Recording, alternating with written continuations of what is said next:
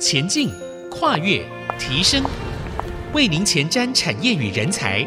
听见这世代。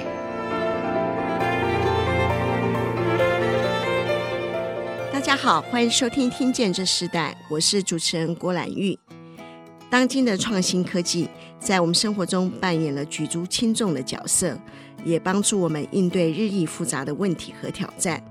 像开源就是一种以透明、共享和合作为核心价值的开放原始码的模式，可以让开发的工作带来便利，带来更多的创新、弹性和解决问题的可能性。所以，除了开源让企业赋能转型，也能够带出更正向、积极、令人满意的社群形态，更能够持续的朝目标迈进。红帽软体所扮演的就是这样的角色。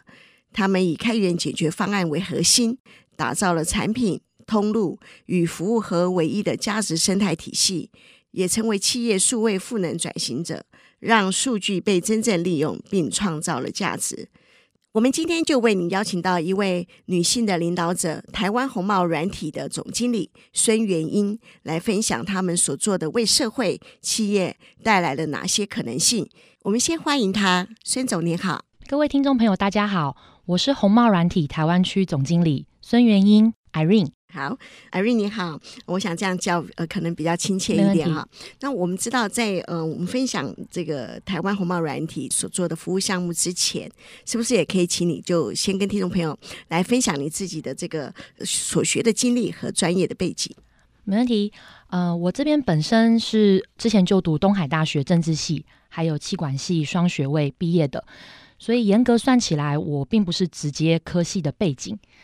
但是之前在就读政治系的时候，我记得开学的第一天，让我印象很深刻的一句话就是“政治就是管理众人的事”。所以后来在因缘际会下，有机会能够认识到我前公司的主管，然后进入到这个行业当中。现在身为外商公司的专业经理人，在如何管理团队、服务客户。变成了我最重要的任务，所以在服务客户的过程当中，我认为有能力把新的趋势、新的技术引导给我们的客户，协助他们成功转型，为他们的企业带来更多的收益，这是我很大的一个成就感。是，所以你刚刚提到管理众人的事，也让你进入了一个真正科技的产业。是，那进入到科技产业的这个这个领域中，是什么持续的激发你的兴趣呢？嗯，因为其实，在初期的时候，我发现客户在呃企业运作的过程当中，有碰到各式各样的需求跟挑战。那我觉得，在我服务的这几家公司当中，都有很好的解决方案，可以来帮助解决掉我们客户的痛点。所以，我觉得这是能够持续让我耕耘下去的一个很大的动力。管理众人的事，解决客户的痛点，是看起来是 Irene 这个非常有兴趣的一个，让你在你的职涯的过程当中里头，这是你很觉得很重要的，可以激发你的兴趣的过程。那在这样的一个过程当中，如果以你的观点来看，开源软体和专有软体之间有什么样不同的区别呢？嗯，好，因为我本身是两个孩子的妈，所以我想要拿一个。怎么样让小朋友养成的过程来打一个比喻哦？我觉得专有软体，您可以把它想象成是一个高度纪律的训练营。在这个训练营里面呢，在小孩养成的过程当中，家长是不可以去探望孩子的，然后也不可以跟训练营里面的教师们讨论所谓的课纲，也不可以干涉教学课程的设计。所有的过程都像是一个黑盒子。那就是让小孩按照训练营的步骤，一步一步做，一步一步长大。那我们把小孩丢到训练营里面，然后期待他会产出标准预期要的结果。相较起来，开源软体，您可以把它想象成就是开放式的教育体系。这个体系呢，可以融入任何创新的元素，随时有好的想法都可以加入。目的就是为了要激发孩子的潜能。培养他创新的思维跟潜力，所有的教育还有训练养成的过程都是公开还有透明的，然后集结众人的力量，让小孩的发展可以变得更好。所以，我以上面这两个比喻来看呢，专用软体就像是一个黑盒子，我们不用知道，也不会知道它背后的细节跟背后的原理，就是按照厂商给的，一步一步去做，按部就班。嗯、但是开源就像是开放的教育体系，永远可能都有好的想法，有无限的可能性，所以才能带来更多的创意，才能够做到创新。这就是一个开源的一个精神，对不对？没错。但是坦白说，您说有没有绝对的好或坏？其实我认为是没有的，只是说因为在不同的时空背景里面，我们所需要的是不同，所以以现在整体大环境来讲，远远比以前要更竞争，改变的速度也远远比以前快，所以我们更需要的是创新、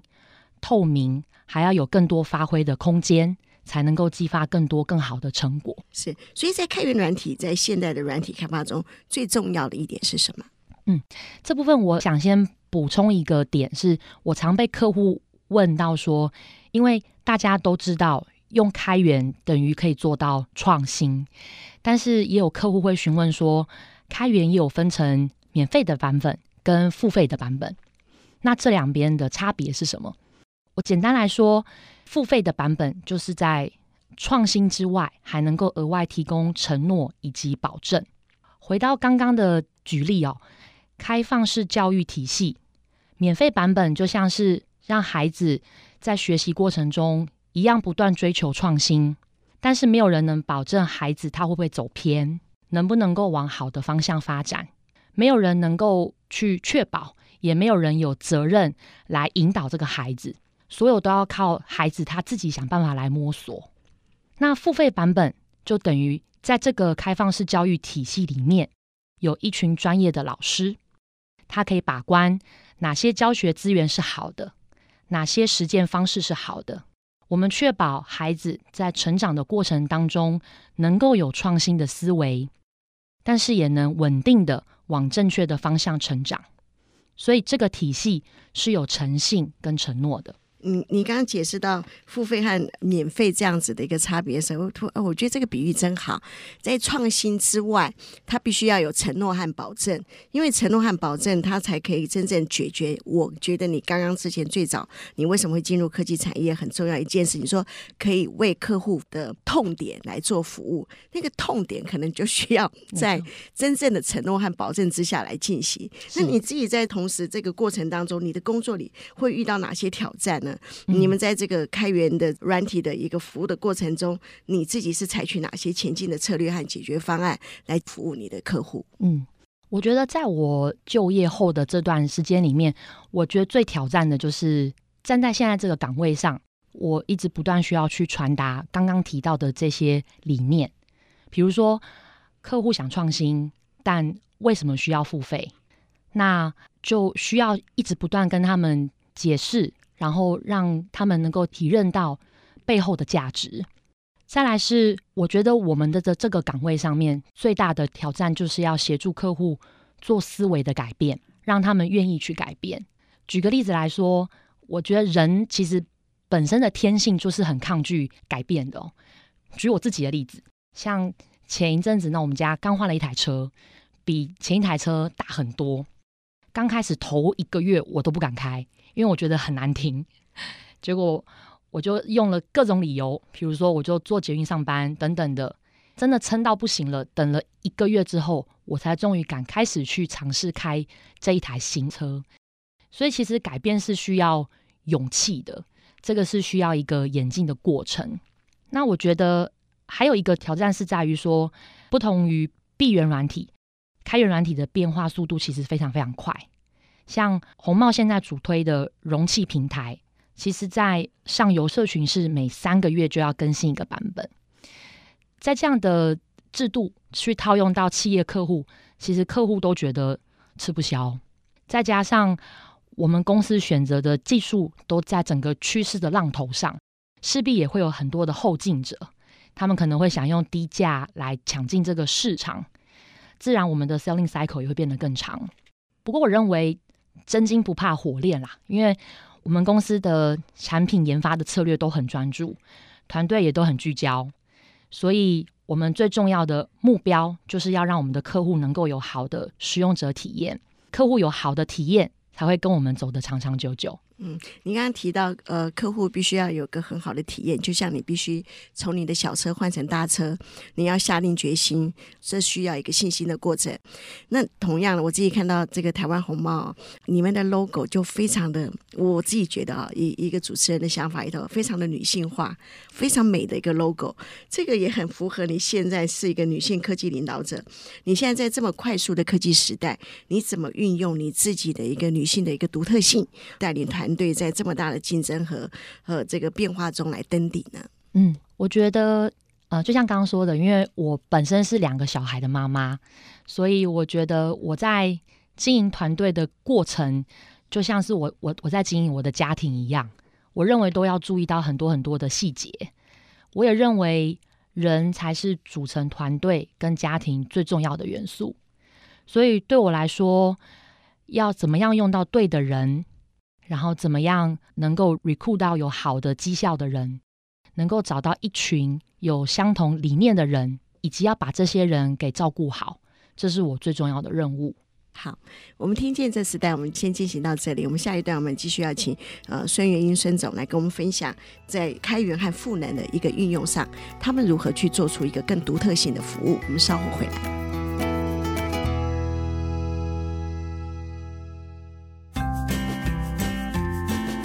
欢迎回到《听见这时代》，我是主持人郭兰玉。今天我们很高兴，我们在节目现场，我们邀请到来宾是红帽软体台湾区的总经理孙元英艾瑞，来到我们节目，来跟我们分享，在这个数位转型的这个赋能的时代，他们如何同步进入一个创新的一个生态体系啊。那在这样的过程中，我们也看到了红帽所做的开源的服务里头，也进入到一个新的里程。在这个新的里程里头，就是我们现在常常强调的一个赋能啊。这个赋能是怎么样去帮助一个社会创新，甚至一个产业跨越前进到一个不一样的领域？那在这一段部分，我们特别要请孙总跟我们分享，就是你自己看开源软体的安全性，它是一个很重要的问题。你怎么确保你们的服务项目的安全，并处理可能的所有一切？切的漏洞呢？嗯，我想举在我们服务客户的过程当中，他们亲身的痛点。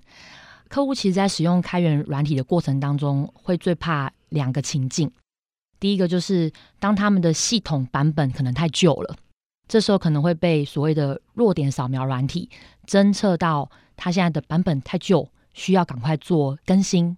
不然就会有一些资讯安全上面的疑虑。第二个 scenario 是。常常可能客户的系统会被一些公开的即时漏洞 impact 到，但是因为红帽针对这两部分已经建立了很完整的体制，所以我们可以在第一时间很快的知道是因为哪一个漏洞所造成的，以及要怎么样来修复，确保企业的环境能够有足够的安全性，也才能够进一步保证消费者们的权益。嗯，这个漏洞啊，我我我我觉得很好奇，是抓漏其实不容易啊、哦。是的，对不对？嗯，我们可以举一个案例，就是你们怎么去把这个漏洞找出来的一个很实质的案例呢？嗯、是在我们的公司运作体制当中，我们其实有呃，应该说有有培养了非常大一群这样子的专家，他们可能会透过各种的测试，不管像是黑箱、白箱等等的，去做一些情境的 rehearsal。才能够在漏洞发生的当下，用最短的时间就能够得知。嗯，通常这个过程会长吗？我们一般都会控制要在一天以内，要能够帮客户来解决。否则企业就受不了了，是？是因为其实当企业它如果开始有治安上面的问题的时候，可能就会有资料外泄的问题，可能就会进一步去影响到他们的商誉等等的。所以其实这后续的效应其实是可以很大的。嗯，所以速度感也很重要。没错。那在这个过程中，你们怎么去看待企业与开源社群之间的关系？因为我看到开源社群也是你们非常重视的一块。没错，是的。呃，我认为企业跟开源社群之间应该要形成一个好的循环。开源社群集结了全世界人才精英的创新，还有他们的很好的一些 idea，所以能够透过像红帽这样子的公司去无存金之后，再提供最稳定的版本给企业来使用。那企业再把他们使用的 feedback 能够回馈到社群。进而形成一个正向的循环。嗯，孙总可以举例一些特别的一些很好的合作模式吗？嗯，我想 share 一个，就是在我们公司其实有一个蛮特别的角色，叫做 evangelist，直翻就像是布道者。好他的任务就是要帮我们把社群的 spirit，然后还有我们公司的一些特性等等的，要来跟我们的企业客户们 share。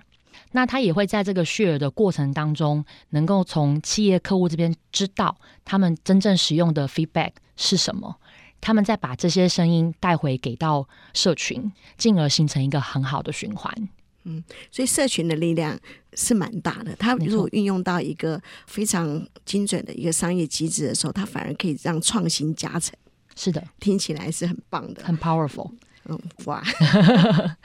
所以，我我们也谈到了那个赋能的部分。那赋能转型在企业的意义和目标是什么？嗯，我觉得简而言之就是改变可以让人变得更好。就像我刚刚开车的例子一样，因为我愿意尝试改变，所以我我现在敢开大的车子。我觉得这个概念放大到企业当中也也是相同的。当一个企业的成员都在改变，都在转型。这个企业才会变得更有竞争力，更具前瞻性。但是最大的前提就是企业成员改变的方向要是相同的。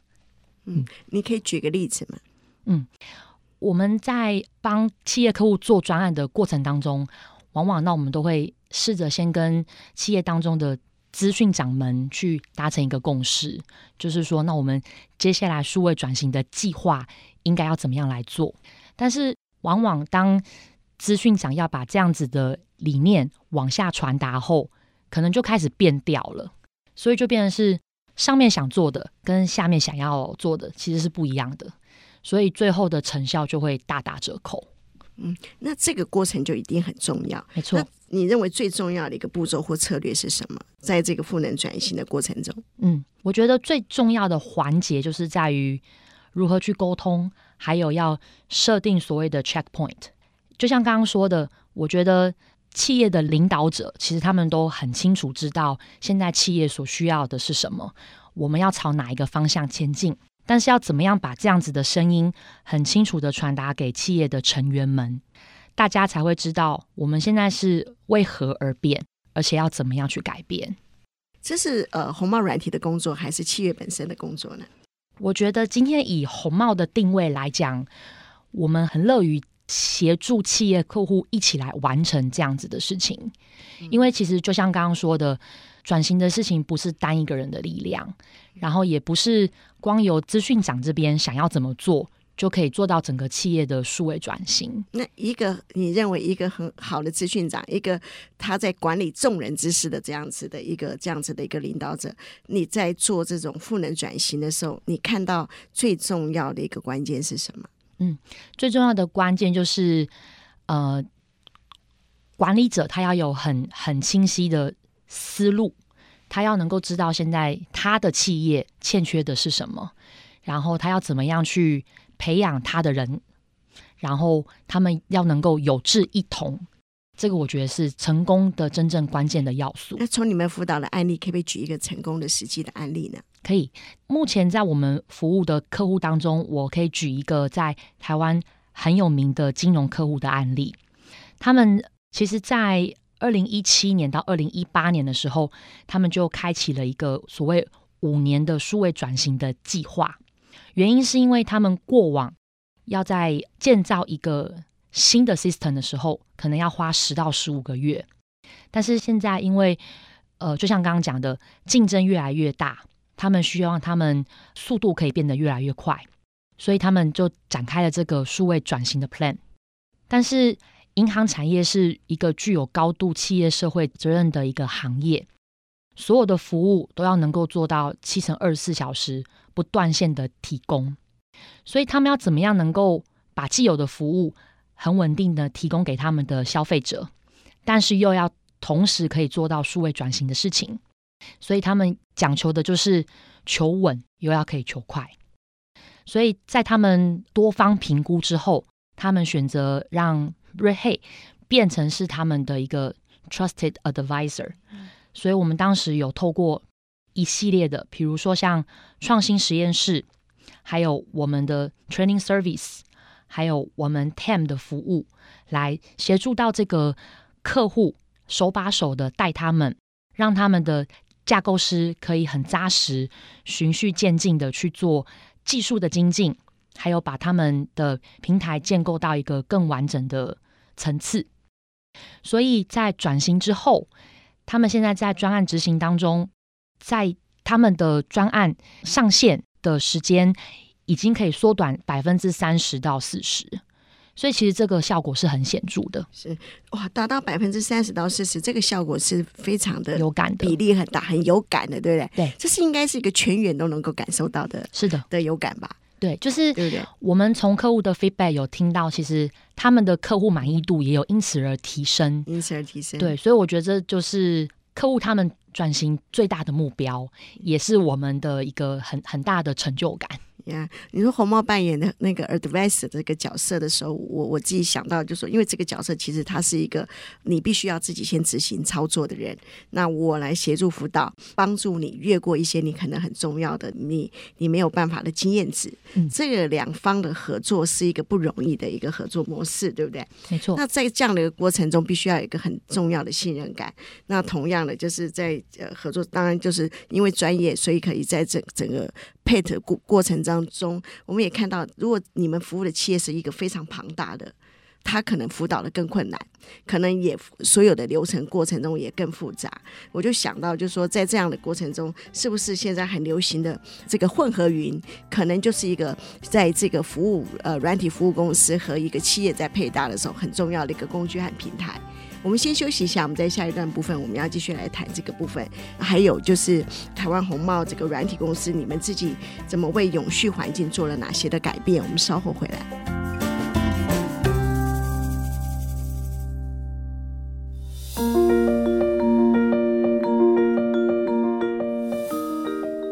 欢迎回到《听见这世代》，我是主持人郭兰玉。今天在《听见这世代》的节目现场，我们邀请到来宾是红帽软体的台湾区的总经理孙元英艾瑞来到我们节目，跟我们分享。嗯、呃，我觉得他常常举的这个他们在服务的一些实例哦，他以自己生活的运用方面来举例的时候，让我们觉得啊、软体公司其实是非常的有人性的哈，生活化的，很有温度，对不对？所以你们才可以跟很多的企业 IT 做合作，在一个很硬的一个企业的一个它的组织。架构当中，软体好像就是一个帮助者，嗯，是一个润滑剂，对不对？润滑剂，没错。哦，这是很特别的。那因为在服务的很多的这样的企业，它可能有些非常的大，你们怎么去透过混合云的一个整个的成长，透过云服务来帮助这些企业 IT，他们在自动化的成长的改变的过程呢？嗯，这个让我想要举，就是把战线拉得更长哦。就是我也想要讲一个，是一个，就是已经是一个 global 的一个案例。呃，他也是一个 banking customer，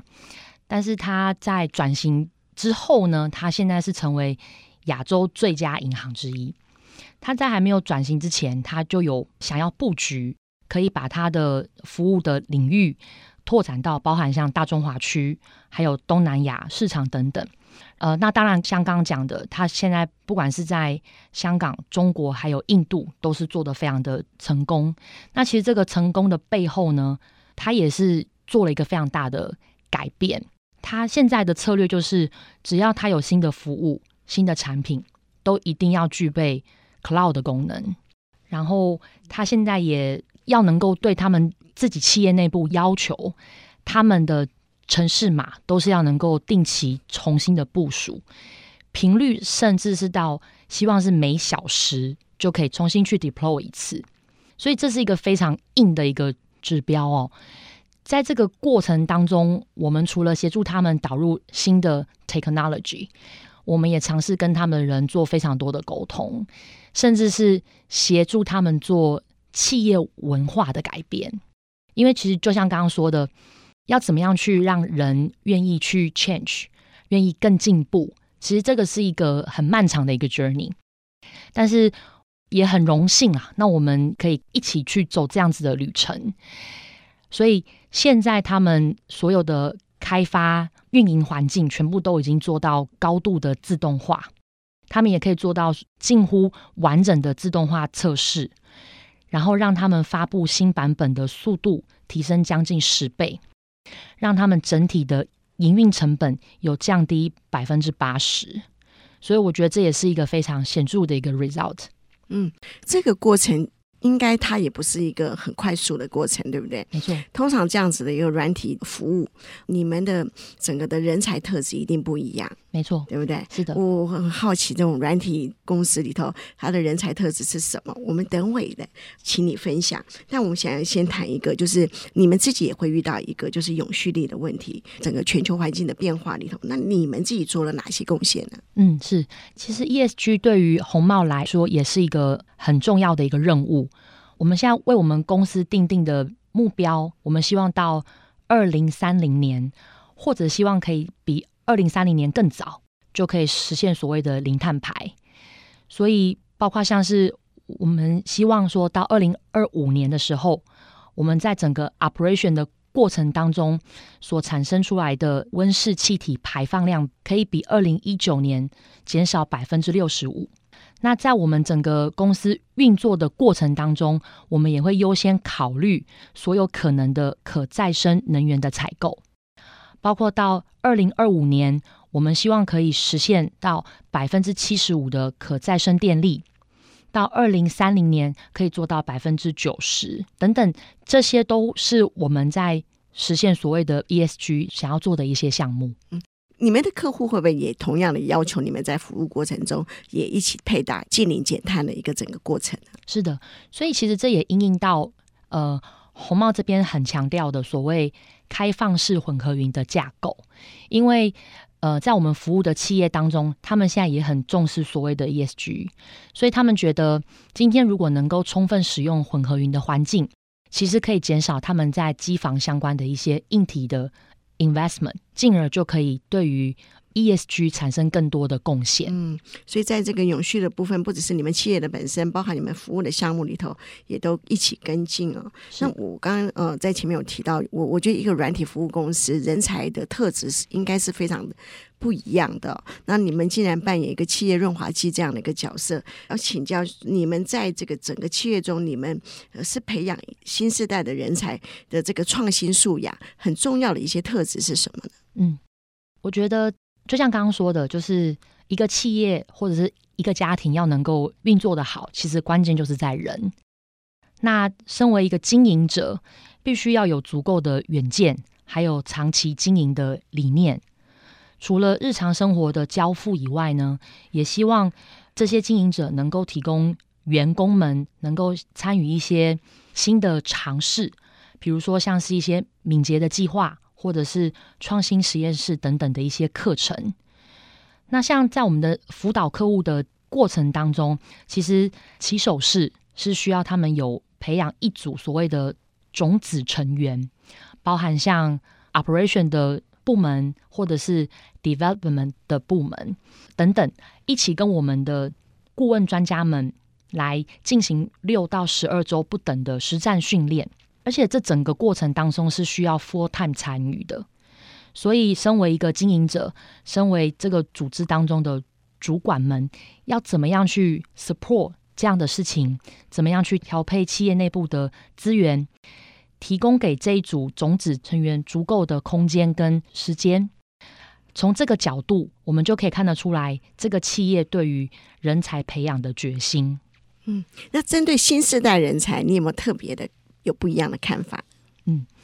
我最近有一个思维是说，假设我们个人要能够像企业一样是很有竞争力的，要尝试把自己想象成我们是艺人公司的老板。在整个大环境里面，可能有成千上万个公司要跟我们来做竞争，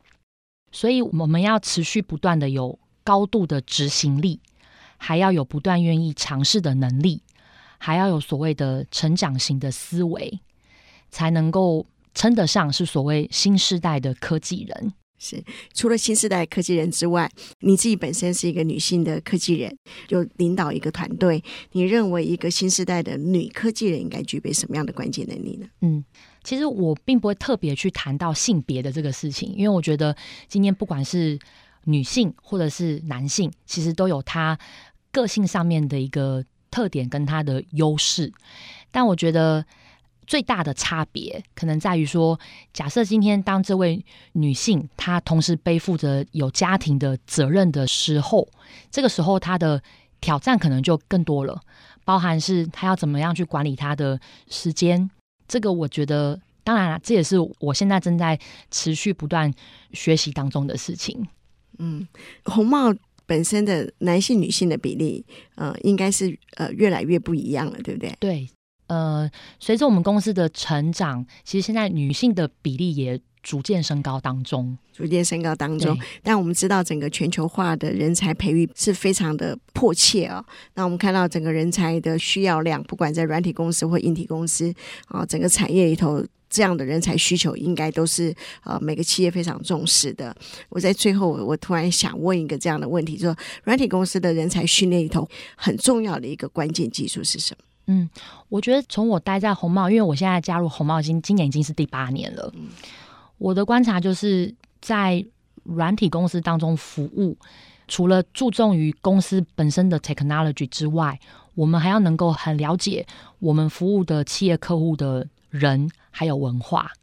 因为整个数位转型的过程当中，我认为有三要素：第一个就是 technology，再来就是 people，最后一个就是。culture，所以我认为，光是懂得怎么卖产品，怎么样把产品实践在企业当中是不够的，还需要去知道说，怎么样去推动人，让人能够愿意改变，然后怎么样协助企业形成一个好的企业的文化，这个都是我认为，身为在软体公司的成员之一所必须要具备的 capability。好，我们今天非常谢谢红帽软体台湾区的总经理孙元英 Irene 来到我们节目，跟我们分享了谈到了这个数位转型的赋能和整个这个女性科技人和新时代他们怎么同步进入一个创新的生态体系这样子的一个主题。那我们的听见这次代就进行到这里，谢谢你的分享，谢谢您，谢谢大家，我们下次再见，拜拜，拜拜。